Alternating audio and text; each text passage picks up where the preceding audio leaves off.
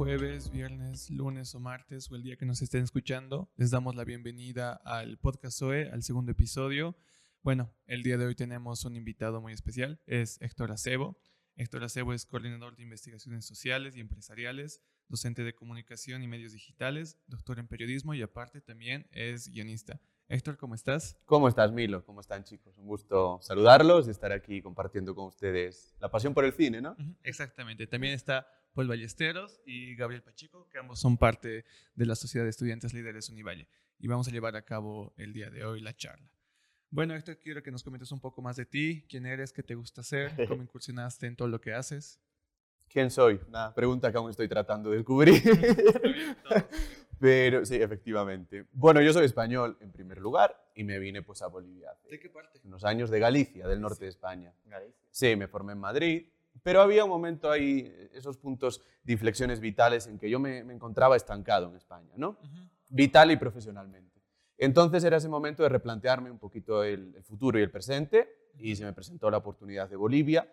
Yo ya conocía eh, la Argentina, donde tengo familia, el Uruguay, con lo cual ya tenía ese amor por Latinoamérica. Se me presentó la oportunidad de venir a Bolivia y bueno, aquí estoy perfecto. ¿Ya de muy niño o a qué edad más o No, me vine hace tres años y medio, ya siendo un hombre. Con 30 años me vine. Ah, perfecto. ¿Y cuál fue la motivación para llegar acá a Bolivia? ¿Cuál fue lo primero? Probar nuevas experiencias. Nuevas experiencias. Intelectuales y vitales. Yo sentía que, quería, o sea, que tenía que aportar algo distinto a lo que había aportado ahora y eso me, fue un poco la, palanca, ¿no? el impulso, el trampolín para que viniera aquí. Sentía que tenía que experimentar. Bueno, no sé si tienes alguna anécdota de pequeño, de niño, de adolescente, algunas etapas en las que hayas recorrido en tu vida que nos quieras contar, tal vez, con lo que haces ahora mismo. Eh, que tengan que ver con mi, mi profesión ahora. Claro, sí, exactamente. Yo siempre he sido un amante del arte. Mm, tal vez la, la principal disciplina que practiqué de niño era la música. Estudiaba solfeo y piano. Y eso pues me llevó a cantar también un poquito y todo eso lo conecté con la literatura y con el periodismo. La, escritura se convirtió al cabo de un tiempo en mi principal actividad porque practiqué el periodismo bastante en España. Y tú sabes que una cosa enlaza con la otra, ¿no? Las artes son vasos comunicantes, literatura, música, finalmente cine, audiovisuales. Y sí, era un niño por un lado alegre pero por otro lado introspectivo. Y creo que esas dos partes, o sí, una misma moneda, esas dos caras, aún las mantengo a día de hoy. La comunicación te va dando armas para desarrollarte socialmente, pero dentro del artista o de ese niño que yo fui se mantiene intacta esa introspección, esa, ese amor por la soledad, en cierto modo, porque un artista tiene que conocerse a sí mismo y tiene que ser muy observador, ¿no? Exactamente. Y es en los momentos de soledad, cuando uno está escuchando música, viendo una película, leyendo, escribiendo, cuando empiezas a ver quién soy. Que es una pregunta que, como te digo, estoy tratando de descubrir. Bueno, tú dirías entonces que la comunicación es una de las carreras más próximas al arte, ¿no? Porque tal en nuestro ámbito, acá en Bolivia, la carrera de arte en profundidad no existe, ¿no? Entonces, yo pienso que la carrera de comunicación es la más próxima o la más acercada a lo que sería la literatura, la comunicación, el cine, ¿no? Totalmente. Es una carrera muy flexible y te permite incorporar las esencias de las otras artes. Porque un buen orador conviene que explore su voz y entonces si sabe cantar ya tiene ahí un aliciente y una herramienta más para tener la voz impostada, eso entre otras muchas cosas. Luego el cine o mejor dicho, los audiovisuales, los spots, etcétera, te llevan al cine. Todo está conectado. Y la, lectura, la literatura, que creo que es la, la madre de, de las artes de la comunicación, porque todos los grandes comunicadores tienen que tener un amor por la palabra. Entonces, sí, yo creo que es una carrera muy polivalente, muy flexible. ¿Y a qué edad empezaste a escribir?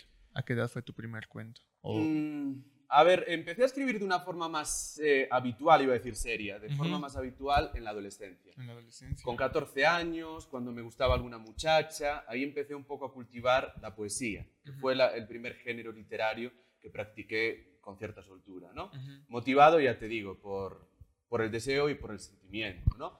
Eso me llevó a leer a, poetas, que acabé aspirando, Y eso también me conectó con otros géneros, la narrativa y demás. Pero sí, 14 años, ahí es el descubrimiento de la creación literaria. la ¿Y un poesía. poeta favorito? ¿Algún En aquel momento me marcó mucho Neruda. Pablo Neruda, Pablo Neruda. el Chileno. El chileno, efectivamente, me marcó mucho. Con el cabo del tiempo, pues al cabo del tiempo, Safo, que es una poetisa griega, la primera poetisa del mundo occidental, me marcó mucho. Tenía una postura muy liberal en aquella época, además en la antigua Grecia, ¿no? Y esa sería mi. Hay algo que se dice que las personas que escriben poesía les cuesta escribir después el cuento, novela y viceversa. Eso tiene razón, es cierto. Por lo menos a mí, a mi parecer, a mí que me encanta escribir bastante. Siento que a través... también? No, escribo cuento y novela, pero siento que eh, una poesía me limita bastante, pero al mismo tiempo lo veo un poco más complejo por el hecho de que tienes que contar tal vez una historia de 500 Mm. páginas en solo un verso, ¿no? Entonces, ¿cómo lo ves tú? ¿Más complejo escribir poesía o cuento? Yo creo que poesía es más complejo, porque tienes que medir, como tú dices, mucho más las palabras. De hecho, claro. la poesía tiene la métrica incorporada, Sí, ¿no? que es la versificación. Eso no quiere decir que un poema tenga que rimar, pero sí tiene que tener un ritmo muy marcado ¿no? y una capacidad, como tú dices, de condensación, de síntesis muy alta. En un solo verso, pues puedes estar transmitiendo sensaciones que tienen que ver con lo que un novelista podría contar en 300 páginas. Claro. Creo que es un arte más compleja, pero también más evo- evocadora, más sugestiva, más Ujú. sugerente. Y de los poemas que tú escribiste, ¿recuerdas alguno? Tal vez si nos puedes dar una parte. Lo un estás aquí agarrando en curva, ¿eh? Tendría que ponerme a, a pensar. eh, la memoria a veces me falla un poco porque Ajá. son poemas que yo escribo y dejo ahí. ¿Y alguna frase que te haya marcado, tal vez? ¿Tuyas o de algún poeta? Por ejemplo, algún poema de, de Safo, la, la poetisa Ajá. que te decía antes. A ver, déjame que recuerde algún momento. Eh, Por ejemplo, personalmente, mientras recuerdas, eh, a mí como poetas tal cual, creo que nunca fui muy aficionado. Siempre traté de leer a Pablo Neruda, al más cercano fue él. Pablo Neruda te podría decir algunos Ujú, versos. Algunos versos.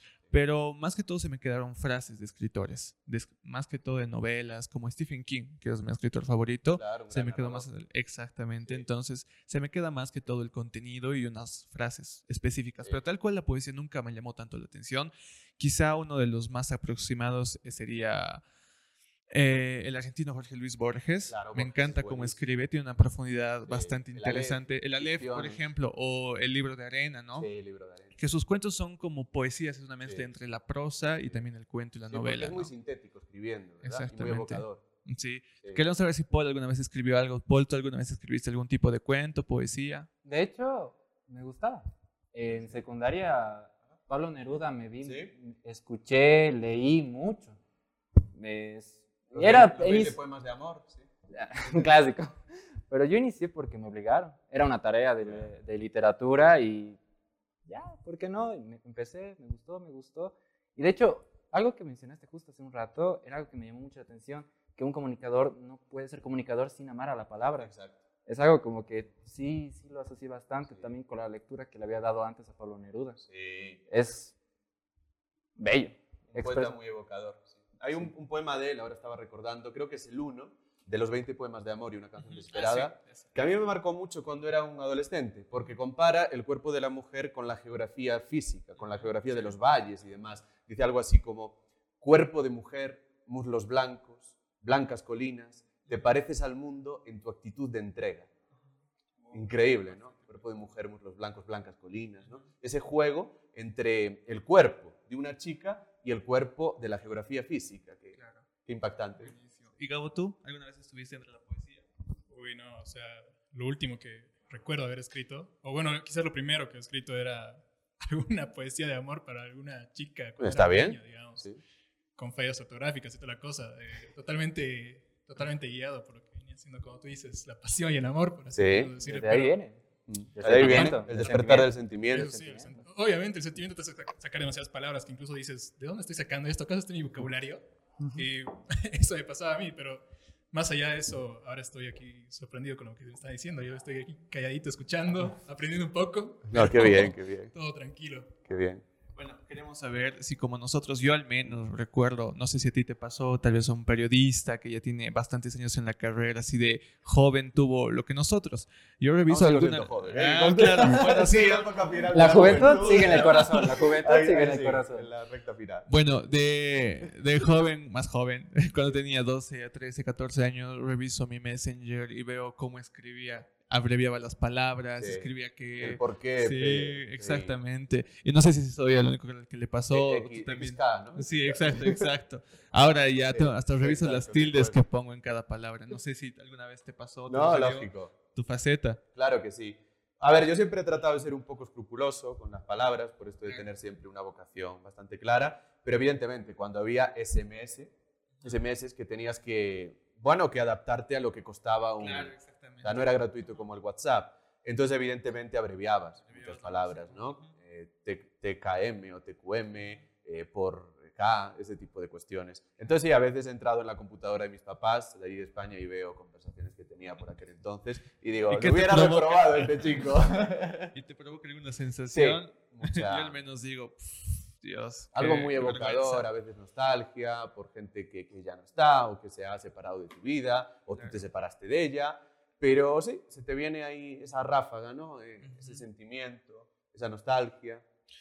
¿Y aún sigues escribiendo? ¿Aún escribes poemas o cuentos, novelas? Sí, aún escribo. Tengo tal vez menos tiempo para escribir, pero sí, últimamente he retomado. Nunca la abandoné, pero hubo una época en que tal vez tenía menos estímulos para escribir poesía. Hace ya unas semanas, que, no, hace unos meses ya, que estoy escribiendo. Tengo ya como unos 7, 8 poemas nuevos.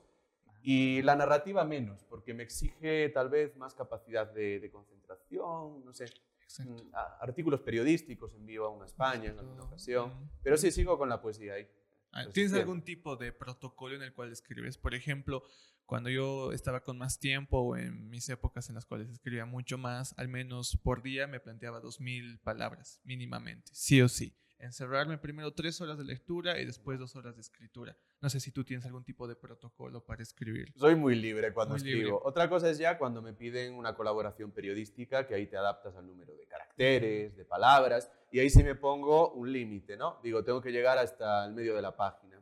Pero cuando escribo por mi cuenta, siempre trato de ser sucinto, comprimido, sintético, eso sí. Contar bastante en pocas palabras, ¿no? O condensar. Pero no, no me pongo ninguna cifra, porque tú además sabes que la poesía es muy libre. claro. De manera que voy anotando en una libreta ahí ideas, incluso para guiones. Anoto posibilidades de diálogo que se me ocurren, sobre todo cosas que escucho por la calle o que yo he tenido alguna conversación con alguna persona que me ha marcado. Luego lo ficcionas un poco, ¿no? lo mejoras, por así Claro, decirlo, para que el diálogo quede más impactante. Pero voy anotando, tengo un par de libretas y ahí voy anotando muchas cosas, de prosa, de verso y de, y de cine, de diálogo. Perfecto.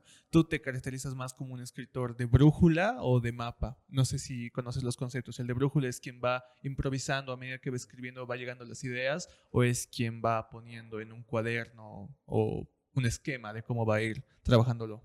Yo creo que combino la mapa, el, perdón, el mapa y la brújula, ¿no? Lo que ocurre es que tú primero tienes esas ideas en el mapa bastante claras y luego ya, a la hora de la verdad, ante la página en blanco, vienen nuevas ideas, viene también alguna eh, forma de desechar lo anterior porque ves que te repites, se abre alguna idea que no habías contemplado, porque acabas de ver una película que te ha impactado, acabas de leer algo que te ha emocionado, acabas de tener una conversación con alguien que te ha marcado. Entonces yo creo que combino las dos cosas, tal vez soy más de mapa, el, el 70% tal vez estaría con las ideas ya previamente estipuladas, pero el 30% restante es como una bocanada de aire fresco y me gusta que respiren los diálogos y lo mismo también cuando hago audiovisual o, o cine, ¿no? Perfecto. Mm. Bueno, ahora te voy a preguntar algo un poco más, se podría decir, funcional, por el hecho de que, eh, bueno, tú eres reportero, ¿no? ¿Qué tan, importante es un, eh, ¿Qué tan importante es un reportaje en estos tiempos? Más que todo en épocas de las cuales estamos recibiendo mucha información de vacunas y todo esto, y me voy más que todo por las fake news.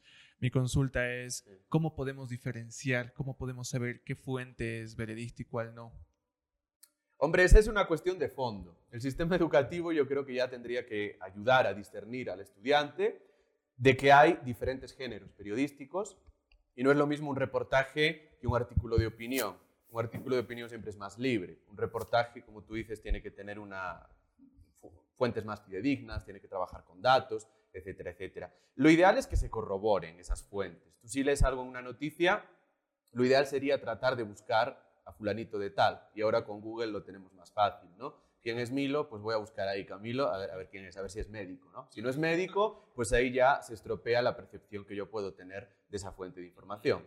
Entonces uno tiene que ser autocrítico con lo que lee y tampoco dejarse arrastrar por lo que comparte la gente, ¿no? Porque eso puede, te puede llevar a un bucle de, de ansiedad, ¿no? Cuando hay noticias falsas, como tú dices por ahí. Pero el sistema educativo tendría que ayudar a diferenciar entre los diferentes géneros Pero periodísticos. tú te basarías más en un periódico o en una fuente web. Yo de entrada tal vez soy un poco más purista porque he trabajado en periódicos impresos. Tiendo a confiar un poquito más en el periodismo impreso. O sea, también he practicado el periodismo digital. Pero generalmente en el periódico impreso hay mayores filtros, hay un proceso de revisión más fuerte, entre otras cosas porque no estás condicionado por las fechas o por las horas ah, cuando tienes que sacar una noticia. ¿no? En las webs, ah, saquémoslo cuanto antes, cuanto antes. En cambio, el periódico se da un margen y hasta el día siguiente no hay una nueva edición. Entonces ahí ya estás un poquito aliviado, por así decirlo, y tienes más tiempo también para elaborar una, una información. ¿no? Pero también todo depende de la ética, de la de- deontología de los profesionales de la comunicación. En primer lugar, un comunicador tiene que ser fiel a, a sí mismo y tiene que servir a la sociedad, cierto modo. Tiene un compromiso ético con la sociedad y no puede mentir, no puede tergiversar. El que lo hace, pues eso ya, si sabemos que lo ha hecho, ya no nos vamos a fiar de, de ese informante, de ese comunicador. También es un mecanismo bastante cierto. ¿no? Claro, che, yo tengo una pregunta, sí. eh, bueno, quizás es algo que se me viene a la mente y creo que siempre querido preguntarle a alguien que está más en el ámbito como tú. Cuando dicen esto, bueno, en realidad es un meme que me parece algo triste y algo no tan gracioso, por así decirlo, que el hecho de que eh, sepas demasiado para el gobierno, por así decirlo, nunca he sentido esa sensación de que quizás corres cierto peligro mientras estás informando. No sé, en una región tan inestable como podríamos decir en la que estamos ahora mismo, no sientes ese peligro de informar la verdadera verdad como tal. A ver, es cierto también lo siguiente. Yo el periodismo lo he practicado en España. Aquí ya estoy más enfocado a la investigación y a la docencia. Entonces no te puedo responder tal vez de forma tan directa a esta pregunta tuya, pero cuando he enviado algún reportaje, bueno, algún artículo, algún análisis de coyuntura sobre los conflictos sociopolíticos de Bolivia, yo ahí, bueno, dije, con total libertad voy a contar las dos caras de la moneda y no me voy a poner ninguna, no sé, ningún, ningún corsé, por así decirlo. No sentí presión, pero también es cierto que lo que yo publique en España pues tampoco le va a impresionar mucho a, a un país eh, como Bolivia, ¿no? Eh, O sea, Bolivia pensará más en el deber, en los tiempos, en la razón y no en periódicos de España. Pero yo allá no tuve ninguna presión por parte de- del gobierno. También es cierto que algunos medios de comunicación, incluso allá, están condicionados, ¿no? Y cuando saben que algo le puede herir a un gobierno y ese gobierno subvenciona al medio de comunicación, evitan tal vez sacar algo que pueda dejar en mal lugar al gobierno o al- a, cualquier poder fáctico. Yo no concuerdo, evidentemente, con esa idea, pero se da. O sea, tenemos que ser pragmáticos si se da eso. Pero, sinceramente, aquí en Bolivia, como no he practicado el periodismo puro y duro, no he sentido ningún condicionante. Si alguna vez me sucede, te lo voy a contar, porque es un, un tema muy jugoso, ¿eh? Ojalá que no te suceda. Ojalá, bien, bien, Ojalá que ¿no? eso también. Evitémoslo. Es, Es evitémoslo. posible. Ojalá que no. Que no. Ojalá que no. ¿Y de algún compañero no, no hay ¿Aquí nada? de de Bolivia? eso? ¿De Bolivia, de España? ¿Alguna historia que vaya al tema? En sí, censura. ¿Te A ver, censuraron? Eh, a mí nunca me censuraron, pero algún compañero yo creo que sí. Ahora tendría que hacer memoria, pero sí, algún eh, redactor jefe o jefe de sección a veces le pasa un filtro muy fuerte a algo que escribes y cuando cree que puede herir a algún poder fáctico, pues le ponen ahí un, un corsé, como te decía antes. ¿no? Ahora tendría que recopilar, pero sí, o sea, hay censura allá. Censura a veces promovida por los medios de comunicación. No tanto por los gobiernos, pero a veces hay pactos ¿no? entre el medio de comunicación y el, y el gobierno. Pero afortunadamente aquí nunca he tenido ninguna presión. Tampoco allá. Porque yo sobre todo allá, aunque practiqué un tiempo el periodismo sociopolítico, hacía más periodismo cultural, que es tal vez mi especialidad, cine, literatura, música. Entonces ahí hay menos condicionantes, entre otras cosas porque son temas mm, menos controvertidos, no tan condicionados por el sistema sociopolítico. O sea, dirías que tal vez la libertad de prensa es mucho más, se podría decir, vale la redundancia, libre acá o en España? ¿Es más sencillo tener acá libertad de prensa o en España, en una comparativa? Por lo que me han contado, creo que allá es un poco más fácil Ujú. tener libertad de prensa. Pero creo que tampoco estamos tan mal aquí, ¿no? Creo que hay Claro. países que están mucho, mucho peor. mucho peor, pero, hombre, aquí hay grandes periodistas en muchos medios y creo que informan bien, con lo cual Ujú. tampoco estamos tan mal. Pero tal vez hay un poco más de libertad de prensa allá, Ujú. en Europa. Exactamente. Héctor, bueno, tú eres guionista. ¿Alguna vez realizaste algún guion? Sí, he hecho bastantes guiones para spots, sobre todo aquí Spots. en Univalle. Ujú. He guionizado y codirigido también una webserie para Univalle que está pe- pendiente de estrenarse, que denuncia la violencia de género, es un drama, Buenísimo. que Ujú. tiene una parte investigativa. Yo creo que se lanzará próximamente en este semestre. Y ahí, pues en una hora y cuarto, traté de llevar a la práctica todo lo que había aprendido como autodidacta. Porque yo en el cine empecé como crítico de cine o como teórico de cine. Yo era, me gusta decirlo, un enfermo del cine, un apasionado del cine, veía mucho cine, sobre todo cine clásico. Le llamamos de otra manera aquí, una un, un poco más vulgar, A ver, a ver. podríamos decir aquí, los mamadores cinéfilos. Sí, sí. Era un mamador cinéfilo. Y, Pero sí. con todo respeto, obviamente. Sí, no, con todo respeto, sí. Pero, qué bien, la verdad. O sea, yo, yo tengo una pregunta igual, o sea, alguien que se dedica así, que, que comienza a pensar en acerca de hacer guiones, quizás. ¿Tú recuerdas la primera película que has visto y de qué trataba, quizás? Supongo que sería una de Disney, y ahora mismo no recuerdo, pero lo mismo era Dumbo, lo mismo era Peter Pan. No sabría decirte, porque desde muy niño ya me gustaba el audiovisual, veía muchos dibujos animados, efectivamente, pero también películas, ¿no? Yo creo que alguna de Disney tenía que ser, pero ahora mismo no sabría decirte cuál. En, en cambio, si me preguntas por otra que me haya marcado en la vida adulta, tal vez sí, pero de niño, no sé, sería una de Disney, yo creo. ¿Y cuál te ha marcado? ¿De, de mayor ya? Sí, así, marcado, marcado, realmente. A ver, muchas, pero por ejemplo, un director que adoro es Hitchcock, Alfred Hitchcock, Oh, el, el mago sí, del sí. suspenso, el inventor de- del suspenso, ¿no? Ujú. Hay películas de él como Psicosis o como Con la muerte en los talones, que tiene una escena muy famosa de una avioneta que han replicado en Los Simpsons, en muchas series. Eso me parece la maravilla del cine, porque te atrapa, te mantiene en suspenso. Es un director que maneja muy bien el ritmo, que para mí es fundamental en la literatura y el cine, ¿no? Tener sentido del ritmo. No aburrir, pero contar lo que tienes que contar en poco tiempo, sin perder la capacidad de asombrar y de emocionar. Y Hitchcock además tenía una mente realmente plástica, porque te hacía escenas en los lugares menos insospechados, con angulaciones muy extrañas, con grúa. eh, bueno, era un mago del suspenso. Con la muerte en los talones es una película de él que habré visto cinco veces o así, y, y no me cansa, es una, una maravilla. O sea, o sea, te marcado más por la puesta de imagen que, otra, que, que por el guion. Tal vez sí. Hitchcock, o sea, maneja muy bien los guiones. Él no era tanto guionista, pero supervisaba los guiones y contribuía también a los guiones. Pero es que su puesta en escena y su capacidad para contar mediante la imagen es maravillosa. Eh, fue un genio de, de la imagen. En el caso de él, tal vez incluso valoro más esa puesta en escena y esas angulaciones de cámara que, que tal vez el mismo guion. Pero en ambos sentidos era un absoluto genio. No, sí, muy buenas películas, la verdad. Sí, mira vos. Con la muerte Y- en los talones, ese le recuerdo. Y hasta ahora se sigue estudiando psicológicamente lo que causan esos ángulos. ¿Verdad? Porque recuerdo que había, hay varios videos en internet, ya hasta documentales en, en la televisión, donde muestra de cómo percibes tú según los ángulos. Sí, Y eso es gracias a Hitchcock. es verdad. Él ha innovado en algo que no había, lo ha hecho suyo y de paso hasta ahora lo seguimos estudiando. Sí, sí. Y de hecho hay estudios científicos de cómo el cine te afecta a la manera de soñar. Porque soñamos muchas veces con un montaje de cine, con plano, con contraplano, con traveling. Es increíble, ¿no? Cómo el cine y el audiovisual te condiciona hasta en lo más íntimo o lo más recóndito de, de ti, como podría ser el- el- el- los sueños, todo este mundo tan freudiano de, de Que- los sueños. Que ahora nuestros sueños, ya desde donde empezó la película, estoy seguro que ahí empezó nuestros sueños como película. Seguro, seguro. Porque antes, como habrá sido también. ¿no? que muchos sueños están llenos de símbolos y eso También. también creo que es influencia de- del cine. ¿no? Hitchcock, por ejemplo, contaba muy bien a través de los símbolos las ideas. ¿no? Eh, con, una, con un objeto ya te estaba simbolizando muchas, muchas ideas. ¿no? Ujú, Perfecto. La síntesis. Aprovechando que entramos en esto del cine, eh, Paul, un director favorito de cine que te guste mucho.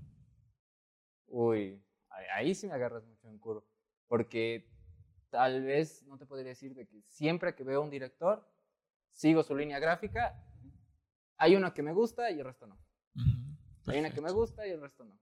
Así que Ok. no, no te puedo dar una. Sí, tengo películas, pero no no eres apasionado de ningún director en concreto, ¿no? Ninguno, Claro. podría decirlo, pero sí he visto. Sí he Ya. visto de, he tratado de ver ya él, Sí, pero luego en la siguiente ya, no sé si tal vez problema también con el guionista, si algo Puede más, ser. pero casi siempre veo que en todas las obras de cualquier director Sí, hay muchas manchas y pocos brillos, a mi parecer, a mi gusto. crítico.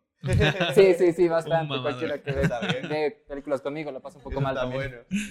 Sí. Gabito. ¿tú? ¿Algún director favorito? Eh, Kubrick. Stanley Kubrick, siempre. Kubrick, qué grande. Me encanta Kubrick. Todas las películas de Kubrick creo que me las he visto. Si no es Ice White que me ha faltado Shot, alguna. Lolita. Sí, no, muy Paco. buenas. Y me encantan las historias que coloca. Me encantaba cómo proyectaba, al menos la de. Una odisea en el espacio, sí. sí. Muy imaginativo Kubrick también, sí.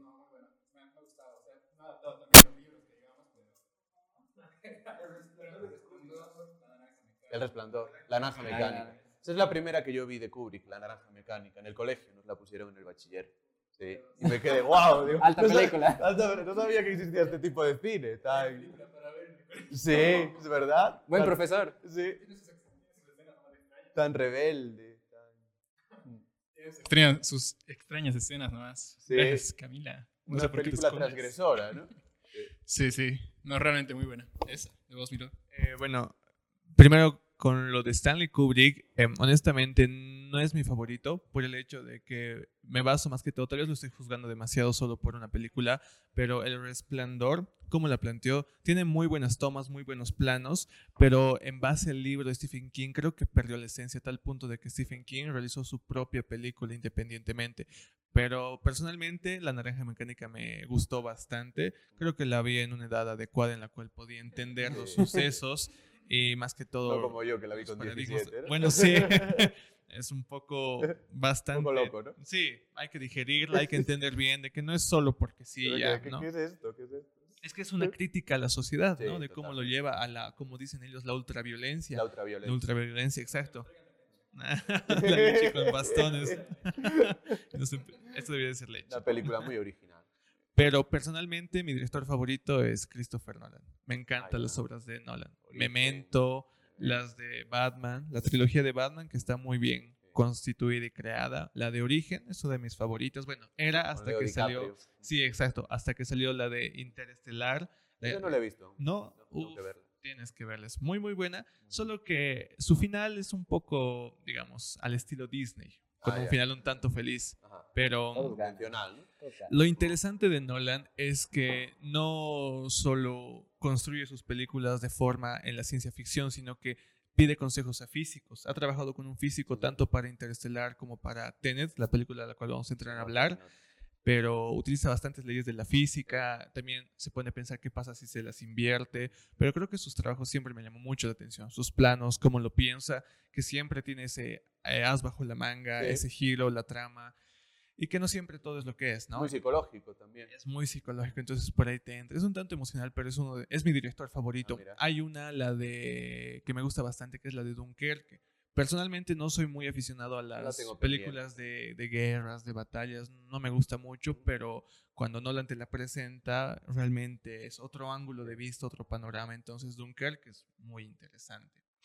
Pero bueno, la última que salió, y acá como tenemos ya dos críticos del cine, tal parece, eh, No, me- no me llevaría así, pero gracias. Vamos a entrar a hablar. Bueno, no sé, siempre que escucho la palabra crítico, me imagino, no sé si viste Ratatouille, Sí, sí, a Ego, claro. siempre con La esa película. personalidad Sí, sí. tanto brusca. Cualquiera puede cocinar. Recordando a mamá, recordando a mamá. ¿Verdad? Pero bueno, eh, quiero que me des tu perspectiva de Tenet. Creo que la viste, sí la viste, Sí, sí. vi que la viste, igual Paul, acá la vimos, entonces quisiera saber de parte de un crítico del cine, ¿qué piensa de Tenet?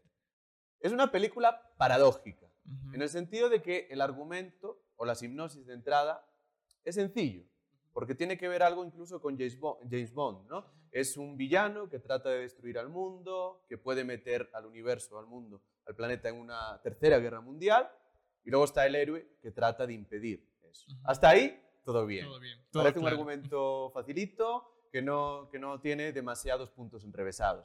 Ahora, la manera de llevarlo a la práctica, ahí es donde surge la paradoja. Es que un es argumento Nolan. sencillo, Nolan lo transforma en algo complejo. Ujú, claro. Y ahí entran, que podemos hablar después de ello, muchos juegos de tiempo y de espacio, eh, el futuro y el presente se mezclan. O sea, es compleja la manera en que lleva Nolan a la práctica este argumento sencillo. Pero creo que también es una de las peculiaridades de Nolan, ¿no? Que lo mismo, Exacto, un argumento que podría hacer cualquier director, él lo transforma, él lo refuta, él lo, lo deconstruye, creo que sería la palabra adecuada. Lo deconstruye, le da un giro, una vuelta de tuerca y empieza, pues, como decíamos antes, a, a ver cosas muy psicológicas, co- cosas del futuro, cosas cósmicas. Es una buena película.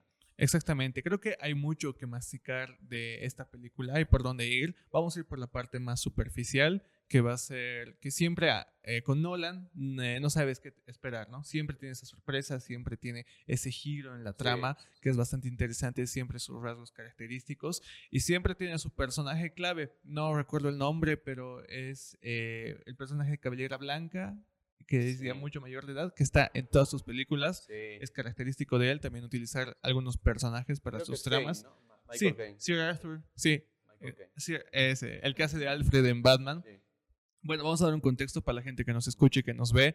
Tenet es la última película de Christopher Nolan, el último proyecto que salió en 2020, que fue una de las películas más esperadas tanto por la pandemia, eh, que bueno, tuvo sus altos y sus bajos en las críticas, que tiene desde ambos puntos de vista perspectivas distintos, pero también tiene algo muy criticado que es eh, el complicar demasiado la película, ¿no? Está bien ponerle una trama, un segundo giro, que hay personas que se han frustrado en, un- en los cines, no entendían qué pasaba. Lloraban prácticamente. Sí, es que la película no va de forma lineal. No. No. Nuestra concepción de la vida y del tiempo es lineal, por lo Sí. tanto estamos acostumbrados a eso. Pero Nolan tal vez al tratar de innovar es que la película ni siquiera va como memento de un fin a un inicio, va por todos lados, Sí. ¿no? Me- Mezcla el tiempo lineal con el tiempo inverso. De hecho, hay secuencias planos en donde un o sea, unos personajes van hacia adelante y otros hacia detrás. Y también como las balas incluso van hacia el- el- la pistola, en lugar de... La, la bala debería salir siempre de la pistola, pero hay momentos en que las balas vuelven a la pistola. ¿no? Eso es lo que se llamaría. temporales. Exacto, lo que hace ahí es invertir la entropía, Sí. ¿no? Y para esto queremos que la gente entienda. Paul, no sé si nos puedes dar un breve rasgo de lo que es la entropía, ya que tú sabes de la, es la segunda ley de termodinámica, ¿no? Si no estoy Yo mal. sí me pierdo. Ah, igual, si tú quieres. Eh, la entropía es un cálculo más que todo del caos o el caos que tiene entre las moléculas. Pero en este caso, la entropía la manejan un poquito distinto, llegando a tomarla en otro sentido. De hecho, yo diría que aquí la física no es algo que lo hayan discutido mucho, porque que la física hayamos visto de querer volver en el tiempo, volver a hacer las cosas de un- como plantea la película, que el final se vuelva al inicio. Se ha planteado, hay muchos problemas, Einstein es el que más se ha metido con eso, pero como lo plantea cinemáticamente la película, es lo brillante. Pero ya cronología físicamente... inversa se llama ese término, cronología inversa, en donde vas al pasado o algo así, un objeto que, que retorna al pasado. Se podría decir, no hay como Creo tal que un término. hablan, pero que tal vez se lo inventaron, cronología inversa. Es, es un término, es un término que, que de hecho se escucha bien y no está tan mal dicho, Ya. pero no existe como tal, Ajá. porque no hay eso, eh, ni físicamente. No, claro. Se ha intentado, aunque por cálculos, Es una pero teoría. Sí. Sería una teoría. Es ¿no? algo borgiano incluso. Exacto. A lo Borges. ¿no? es más fantasioso, es más Borges fantasioso. eso, Laberíntico. Exacto, es, es más fantasioso. De hecho, lo más problemático con ello es algo que se llama el conito de Einstein, Ujú, que donde llega un punto de donde tratas de volver el tiempo, ujú. porque nosotros siempre viajamos en el tiempo. Claro. Siempre estamos yendo hacia adelante. De hecho, cuando vivimos las cosas más con más adrenalina, sentimos más lento el tiempo. Y así, y así, y así. Llega un punto en donde no se puede volver atrás. No importa el cálculo que hagas, no importa lo que hagas, no, no se puede. Se ha intentado por décadas, décadas, décadas. Pero lo que ha hecho Christopher con la película y al tratar de ag- agarrar el concepto de la entropía, ha hecho un agujerito ahí, pero igual me parece increíble porque hasta para la vista de la física solo tiene eso, eso que no tiene sentido, por así decirlo, pero el resto le va bien, lo hace bien. Bueno. Hay una frase de él que a mí me impactó que dice algo así como, todos nos comunicamos con el futuro. La tengo por aquí apuntada de, de Tenet. Todos nos comunicamos con el futuro. Correos, tarjetas de crédito, mensajes. Todo lo que queda registrado se comunica con el futuro. La cuestión es, ¿puede el futuro contestarnos? Buena Es frase. muy interesante. Es justamente cuando sube, ¿no? Al- sí. a la casa del, Ay, no me ¿El acuerdo. comerciante? Tal vez de la Creo que que De- es- el comerciante hindú. Con Robert Sí, Pattinson, exacto. ¿eh? Sí, sí, exactamente, Sí. con Robert Pattinson es con quien escala.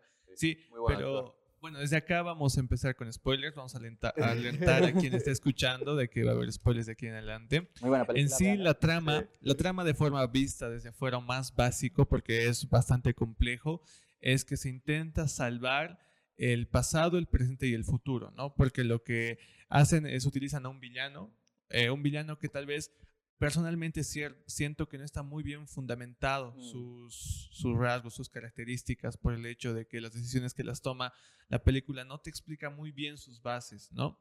Eh, luego está el personaje que no tiene un nombre. Christopher Nolan no le pone un nombre, solo está determinado como el personaje. ¿no? Quien lleva a cabo las secuencias, la misión y todo esto. Y básicamente, cuando acabé de ver la película, me llamó mucho la atención porque lo que me gusta de Nolan es que hace que la película no la vea solo una vez, sino varias veces, ¿no? Para entenderla.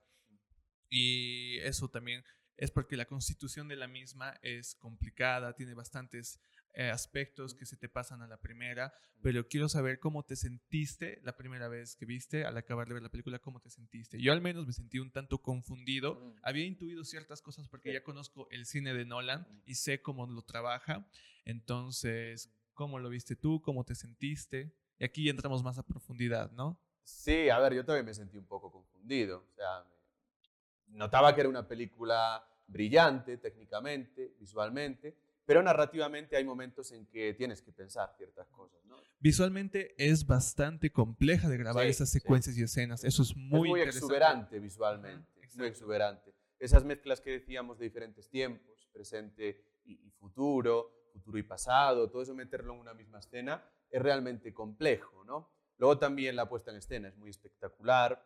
Hay muchos acercamientos de cámara, que eso es bastante típico en Nolan, ¿no? Es un director que no, no está quieto, es muy hiperactivo, nunca está quieto. Aunque la cámara, mm, digamos, esté en un trípode, siempre busca algo, ¿no? Busca algo. Siempre va al zoom, siempre eh, le, le da alguna vibración a, a la, a la- a la pantalla. Luego también la banda sonora está muy presente muy envolvente. Pero sí, yo reconozco que en algún momento le di al pause para ordenar ciertas ideas, por eso he tomado notas aquí en esta libretita. Entonces es una película que seguramente en una segunda eh, visualización gane, gane aún un poquito más, ¿no? Es lo que me sucede a veces con David Lynch, que también hace un cine un poco hermético, un poco con muchas tuercas que no sabes dónde están por ahí metidas, ¿no? Mulholland Drive, por ejemplo, Twin Peaks. Es un tipo de cine también complejo. Claro. está Pero sí, reconozco, es decir, no, no se me caen los anillos por decirlo, que en algún momento me perdí un poco y ahí le di al pause y, y empecé a hacer esquemas y a ordenar ciertas ideas. Perfecto. Pero te atrapa, te atrapa. sí. A ver, vamos a ver si Héctor entendió Tenet. Vamos a dar un contexto. Tenet es una empresa que se encarga del futuro, que se encarga de salvar el presente de alguna forma y contacta con personas para que realicen misiones en las cuales estos puedan salvar a la humanidad. No sé si tú sabes quién es el fundador de Tenet. ¿Quién lograste entender que era el fundador de Tenet? La verdad es que eso se me ha escapado, ¿eh? ahora mismo no lo Perfecto. recuerdo. El fundador es el personaje principal. Él Ajá. mismo es el que funda, Sí. al cual lo reclutan del futuro. Ajá, cierto, cierto. Entonces también al mismo tiempo es toda una gira, es una travesía increíble porque todo se maneja, bueno, al menos yo me perdí en las partes en las cuales trataban de utilizar la entropía, de invertirla, Mm, porque había diálogos, había de personajes, es bastante interesante. sí. Y bueno, también lo que se llama, hay algo muy interesante y lo que más me llamó la atención de esta película, que creo que puedo rescatar, porque tan claro no, no creo llegar a entender a qué quería, qué, qué resultado buscaba Nolan con esta película ya. Pero lo que sí me gustó bastante es el bucle o la paradoja del abuelo. No sé si conoces la paradoja del abuelo. La ¿qué paradoja pasa? del abuelo. Ajá. ¿Qué pasa si tú vas, si viajas al pasado y matas a tu abuelo, no? Ah, cierto, sí, sí. Sí, sí, sí. Antes sí, de que nazca. Cierto, sí, sí. De hecho, creo que en la peli, en algún diálogo sale Sí, exactamente. esa paradoja. La trama central es la paradoja del abuelo, porque lo que quiere hacer el villano, tal cual, y tal vez eso igual me choca un poco que los personajes de Nolan a veces son un tanto blanco-negro, son rasgos muy definidos del malo o del bueno, no, no es un intermedio del humano como es que un humano presenta todo tipo Ahí de está. Pattinson. Exactamente. Pattinson sería como que el bueno de la historia, eh, el villano sería, eh, no recuerdo muy bien su nombre, es- lo tiene muy marcado, ¿no? Pero tal cual es como que el villano lo que quiere hacer es asesinar al pasado Ujú. para que no haya el calentamiento global, para que no Exacto. haya la deficiencia de los Sí. recursos limitados que tiene la Tierra y poder salvarnos, ¿no?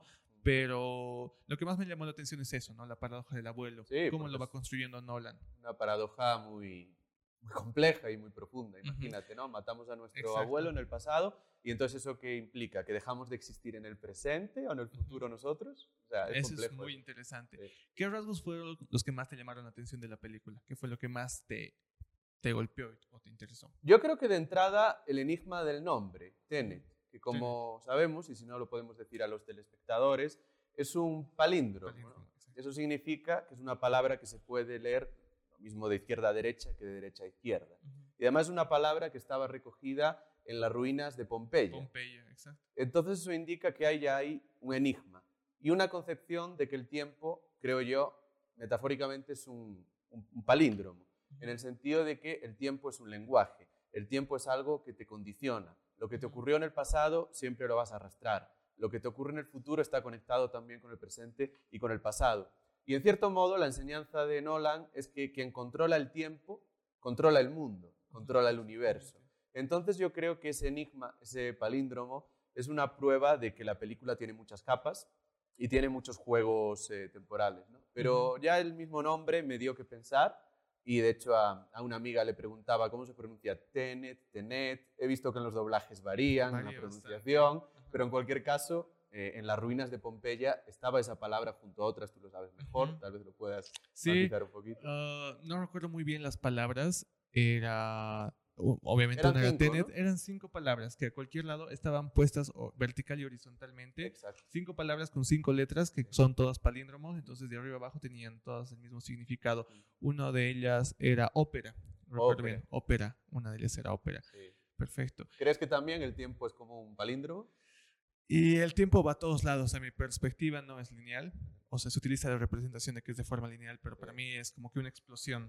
Va Estamos muy conectados, ¿no? En todos los sentidos. Exactamente, Y sí. tal vez si existe el destino, pues imagínense, ahí sí Ujú. que el futuro estaría totalmente conectado con el pasado y con el presente, ¿no? Ujú, Pero eso nunca lo vamos a saber. Exacto. Gabo, ¿tuviste Tenet? Sí, sí, la he visto, la he visto. Solo que... La personal, así, honesta. Súper honesta. Ya. Una No. locura. O sea, la idea misma es como que, uh, ¿de cuál, de cuál se echaba este tipo? Cuando estaba pensando en hacer tremenda, tremendo lío. Pero está súper bien grabada. O sea, igual a mí me ha encantado toda la puesta en imagen, toda la, to- toda la grabación está increíble. Muy elegante, ¿verdad? Eso, sí es, sí es, como, como tú lo has dicho, es una mezcla así de acción, tipo James Bond. Con, Sí, sí. con- Hasta la secuencia, toque. por ejemplo, del avión, cuando estaban Sí. subiendo y le ponían, ¿cómo se llama ese gas que hace dormir? Ah, ¿Qué sí. No sé ahora el nombre, pero sí. No, no, no, no. Cuando llegaba, subía y le decía, ¿viste esto? Creo que esto es vegetariano, no sé qué. Llegaba, lo hacía dormir, se lo llevaban, se lo llevaban, iban los pilotos. Toda la secuencia mientras también mostraban cómo avanzaba. Sí, el gas que te incita al sueño. Ahora no recuerdo el nombre, pero sí, Sí. ya desde ahí te, te atrapa, ¿no?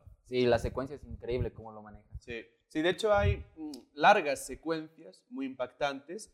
Esto en conceptos cinematográficos se llama set piece, set piece, que son eh, escenas muy dramáticas y muy planificadas y que tienen una inversión muy alta incluso de presupuesto y que son como mini cortos o mini películas dentro de un largometraje. Si se fijan ya al comienzo con el atentado en el teatro, ahí ya habría una set piece, porque es como una pequeña película, todo muy planificado, todo muy cuidado, todo muy dramático. Y esto es algo que viene de Hitchcock también. En varias películas de Hitchcock hay este cuidado de algunas escenas, de ponerle toda la garra, toda la técnica para impactar al espectador. Y, y aunque están esas escenas evidentemente conectadas unitariamente con el resto de la película, son escenas que si las ves aparte te provocan una emoción y un dramatismo muy fuerte. Por eso son como mini películas dentro de una película más grande, la set piece, ¿no? Y Nolan tiene mucho de esto. Sí, Nolan tiene escenas increíbles para las personas que hayan visto Tenet. La escena del avión, por ejemplo, Sí, es totalmente real. sí, Eh, Nolan estrelló el avión contra... tremendo. Tremendo, o Sí. sea, eso se hace con CGI, pero Nolan, no, estrellemos el avión, ¿qué Sobra le el Y importa? cómo los personajes plantean Sí, todo eso, ¿no? exactamente, eso, es- eso es lo interesante. Por eso es que Nolan es uno de mis directores favoritos, solo que igual siento que con esta película la quiso hacer demasiado, como tú decías, pretenciosa, Un poquito, un poquito. sí. Mucho. Sí. Sí, yo creo que ese es el defecto que le veo. Es decir, creo que todos los grandes directores, y Nolan en muchos de sus filmes, combina lo intelectual o lo enigmático con lo emocional. Y creo que en esta película hay un predominio mayor de lo intelectual por encima de lo emocional. Creo que ahí hay cierto desequilibrio. Porque de hecho, algunas explicaciones que dan los personajes son como muy de manual de física. Eh, en esos momentos, cuando alguien hace una película muy, eh, pues qué sé yo, muy, muy de un ámbito, muy, o sea, que no, que no es de dominio público, eh, lo que se hace muchas veces es meter algún recurso, como o sea, que salga en la tele alguna noticia relacionada con, con, ese ámbito que estás tratando, pero aquí son muchos los personajes los que te explican, ¿no? Como un manual de, de autoayuda, todo lo que, lo que está ocurriendo. Eso me, no sé, me distanció un poquito emocionalmente de la película. Creo que no hay un equilibrio justo. No hay una conexión con los personajes. Entre el cerebro y el corazón. exactamente. Sí. más que todo es por la lógica, por dónde te vas, pero por lo emocional, creo que no conecté, no me preocupaba si a alguno de ellos le pasaba algo. No emociona tanto. No emociona mucho, exacto. Es un poco más ligado a la física, entonces, de algún, y al mismo tiempo no, pero te pierden un punto. Lo que quiero saber de parte de los dos críticos acá, uno ya establecido, el otro hipotéticamente, ¿cuánto le dan su calificación? Del 1 al 10, ¿cuánto le darías, Paul? ¿Y por qué?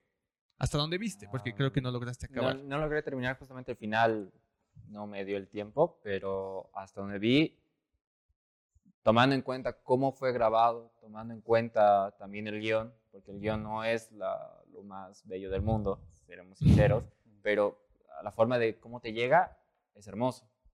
Christopher se lleva a la espalda todo lo que es el guion, porque él lleva adelante todo eso, así que yo creo que le daría entre un 7, sobre una tabla de 1 al 10. Un 7, más o menos. Héctor. Creo que un 6,5. 6,5. Sí, es una buena película, pero no es una película que me haya marcado tanto o en donde diga me ha emocionado mucho. Porque ya te digo, yo siempre busco ese equilibrio entre corazón y entre cerebro, ¿no? Por ejemplo, hablábamos antes de Borges, uno de los grandes narradores de la historia, ¿no? Él, aunque es muy intelectual, sus personajes siempre te tocan la fibra sensible de sus cuentos, ¿no? Entonces creo que aquí Nolan fue tal vez, como dice el compañero, un poco ambicioso, un poco pretencioso y confió más en el cerebro y en el enigma que en el músculo tan importante que es el corazón, ¿no? Claro, metafóricamente. Pero es una buena película, o sea, técnicamente está muy cuidada. Luego también quisiera destacar el trabajo de Robert Pattinson, que tiene mucha elocuencia, hasta la forma de vestir que tiene, me, encantó. Tiene un buen porte. Sí, sí, elegante, con ese toque de dandy, de bohemio, con sus chalinas, eh, el pelo. O sea, creo que está muy bien construido ese personaje. En cambio, el de John David Washington no me convenció tanto. Le, creo que le falta un poco de carisma a su personaje. Poco más emocional. Un, tanto poco más emocional, creo que le falta más emoción. Pero es una buena película y me encantó también esa idea de que muchas veces los, los efectos se anteponen a las causas. Eso es algo muy físico también y muy mágico y él lo consigue. Como un efecto se va anteponiendo a una causa, ¿no? Eh, darle el, quiebre, quiebre a, a todo. ¿Evita tú? La verdad es que a mí una película me gana cuando desarrolla sus personajes. y aquí no, no, es, sentido, como tú dices, igual ahí el sentimiento, porque desde mi punto de vista voy a recordar más otra película que me ha llegado así al corazón que esta. O sea, no es, no es, muy memorable, por así decirlo. Yo le daría un 5. 5 de 10. Pero no más. O sea, no es, no es tan memorable. Para mí, al menos, no, no. No es nada memorable. Pero desde el punto de vista de imagen, muy bueno. Yo no tendría un número por el hecho de que yo soy un amante de Nolan. Sería un mamador de Nolan en este caso. Ya que está Nolan. Eh, Eso suena controvertido. Ya que está Nolan, sube a 8 al menos. Es que yo sí la noté pretenciosa, pero a mí el hecho es, me gusta los giros, cómo se desenvuelve y más que todo el hecho de, a mí me encanta ver una y otra vez las películas, me encanta, me fascina porque hay ciertas cosas que no analizo a la primera, pero muchas veces es como que ya sé qué pasa y entiendo emocionalmente cuáles son sus ambiciones de cada personaje, pero Nolan me invita como que a redescubrirlos un poco más o incluso intuir eh, personalmente por dónde quieren ir, ¿no? Porque en esta peli no te los presenta tan emocionalmente como en otras, pero a mi parecer yo le doy un 8.5 más o menos, por ahí. No, aquí, por ejemplo, películas que le doy un 10, Interestelar, me encanta. Eh, si le quito el final, que tienes que verla, que es muy buena, te la ¿Y recomiendo. a Origen cuánto le darías? Porque esa sí la he visto. Eh, a Origen le daría un 9. Un 9. Me encanta el final que le pone y también que deja la pregunta abierta, ¿no? Ahí nos De si se- acercamos si más. se, Yo le queda. daría si mucho se con queda, con- sí, también. Ajá. Si está dormido. Sí, Según yo. A mí me gustaría pensar que se quedó en el sueño, que no salió del limbo. Para mí pasa eso. No sé cómo la ves Sí, tú. esas dobles lecturas que hay en los grandes cineastas, ¿no? Que te dejan pensando, que no te lo cuentan todo, que muchas veces te sugieren. Y yo creo que la sugerencia a veces es más efectiva que, que la linealidad narrativa. Eso también decía Borges en algún momento. La, la poesía, decía, y la música son lenguajes más efectivos que la prosa, porque Exacto. conectan directamente con tu espíritu, con tu alma. ¿no? Y el espíritu tiene muchas capas. Todos sabemos que somos muy complejos, muy paradójicos. Hoy estamos en una situación devastadora y mañana somos los más felices del mundo. ¿no?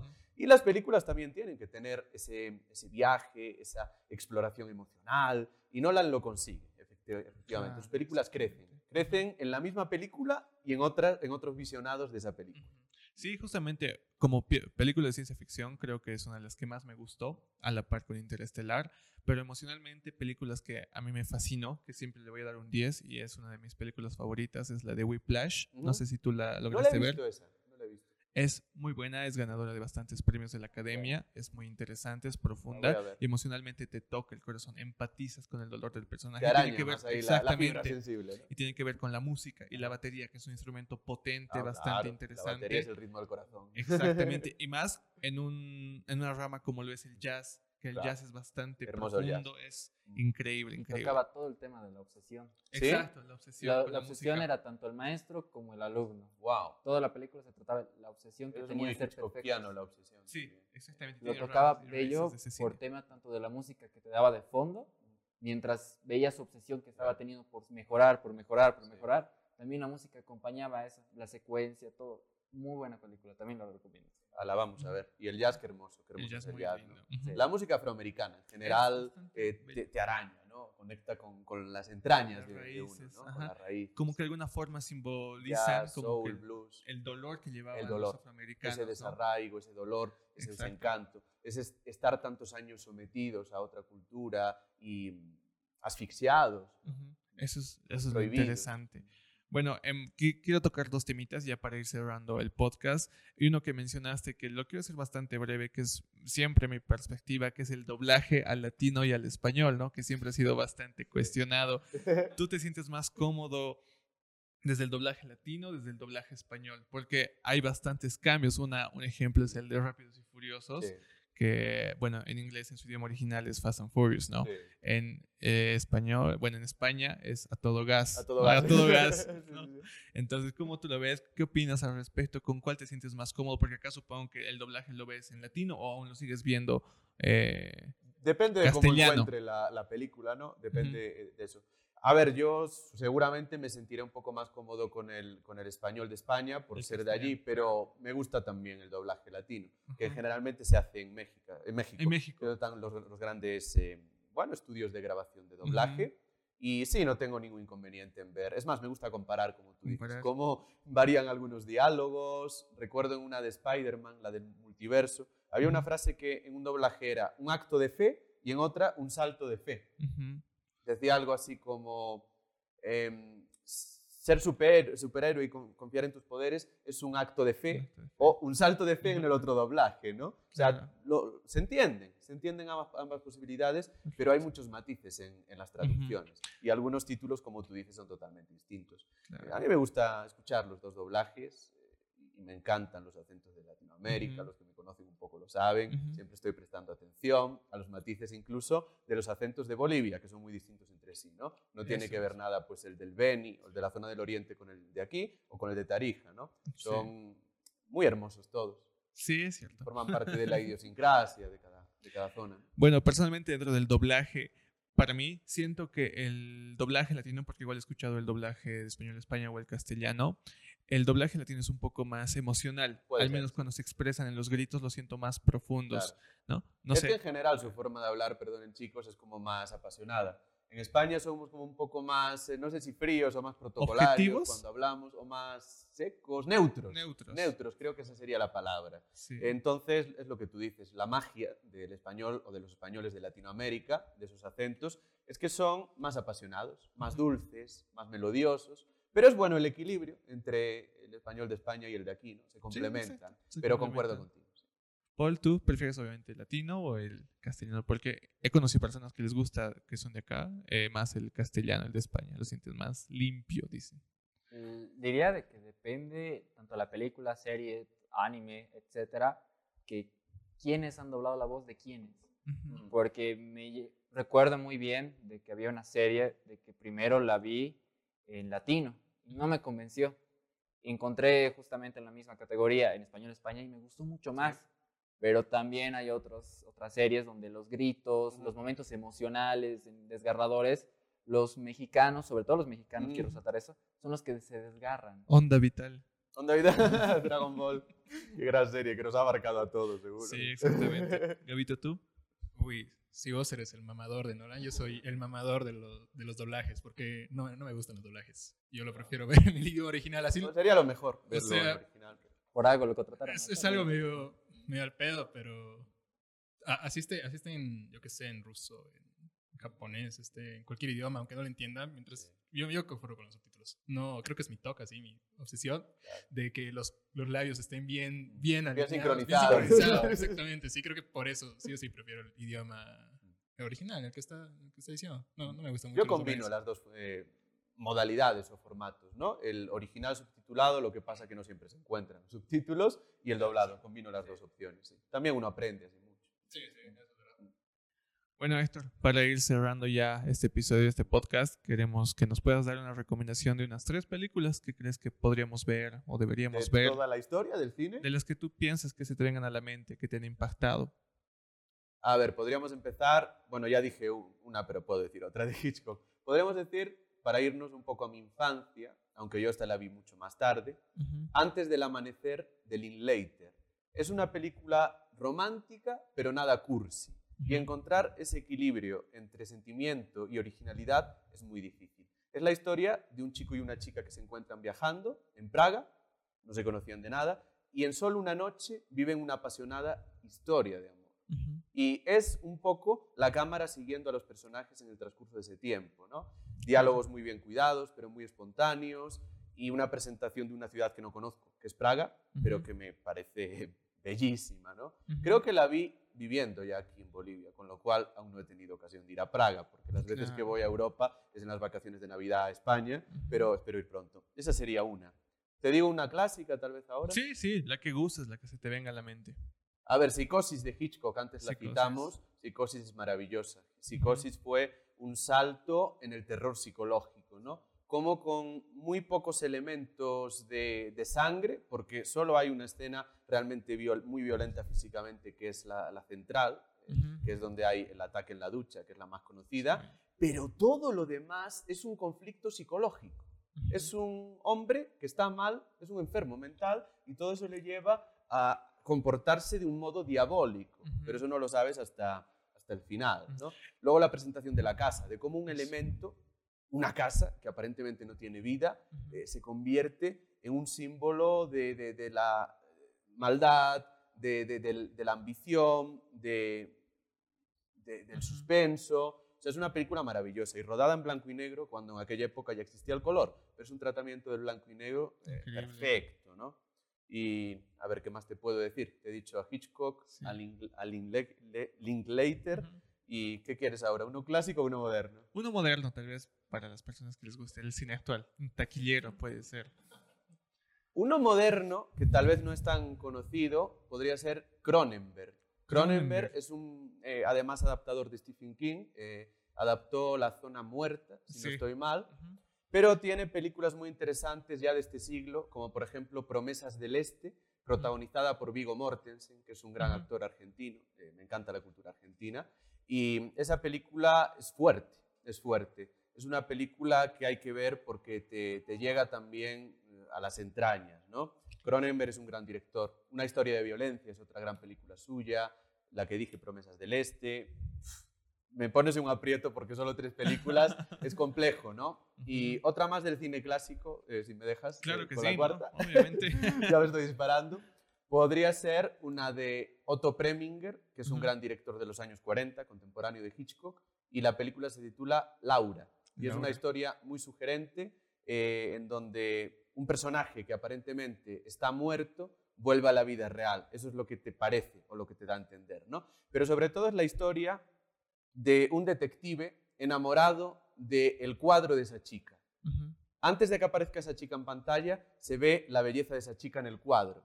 Y él se pone a divagar, se queda prendado por la belleza de esa chica, por la elegancia, y llega un momento en que confunde la realidad y la ficción, se acaba enamorando de ella, y cuando ella aparece, le dice, ¿esto es un fantasma o qué es esto? ¿no? Es una película increíble, Laura, de. Preminger, creo que del año Tengo en 40. mente. es. Wow, bastante antigua. Oh, buenísimo. Bueno, creo que nos quedamos cortos. Creo que vamos a tener que hacer en otra ocasión otro podcast. Episodio, ¿no? Sí, sí, sí, o sí va a ser necesario más adelante. Y bueno, Héctor, de verdad, agradecerte por estar acá. No sé si los chicos quieren decir algo. Un gusto. No, todo- no, buenísimo, qué, qué bien. Gracias por estar aquí igual. Me ha encantado. Yo estaba aquí escuchando más, aprendiendo más quizás. No, yo he aprendido de Pero- todos, ¿eh? He aprendido de todos. igual. No, aquí yo te iba a recomendar, ¿no? Que no sé, Rápidos y Furiosos 1, 2 y 3. ¡Ah! ¿Con qué doblaje? Reto Tokio más. Versión original. ¿no? Por las canciones. Claro que por las sí, canciones. por las canciones, obvio. las. No, pero qué gusto, qué gusto, buenísimo. Eh, un, un placer realmente conocerte, hermano. Igualmente, chicos, me ha encantado estar con ustedes, me he sentido muy cómodo aquí, pues, con diferentes perspectivas del cine y del arte, pero eh, llegando a muchos puntos de, de unión, ¿no? Sí, a muchos nexos exactamente. en, en común. Sí, así que me ha encantado, me he sentido muy cómodo. Gracias, chicos. No, a ti. Gracias. Héctor.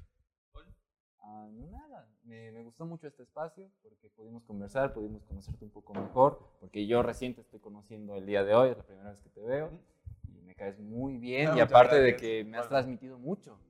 He aprendido mucho de ti Gracias. en muy poco tiempo y eres una gran persona, es un gusto. Oye, de verdad, muchas gracias de corazón. Gracias.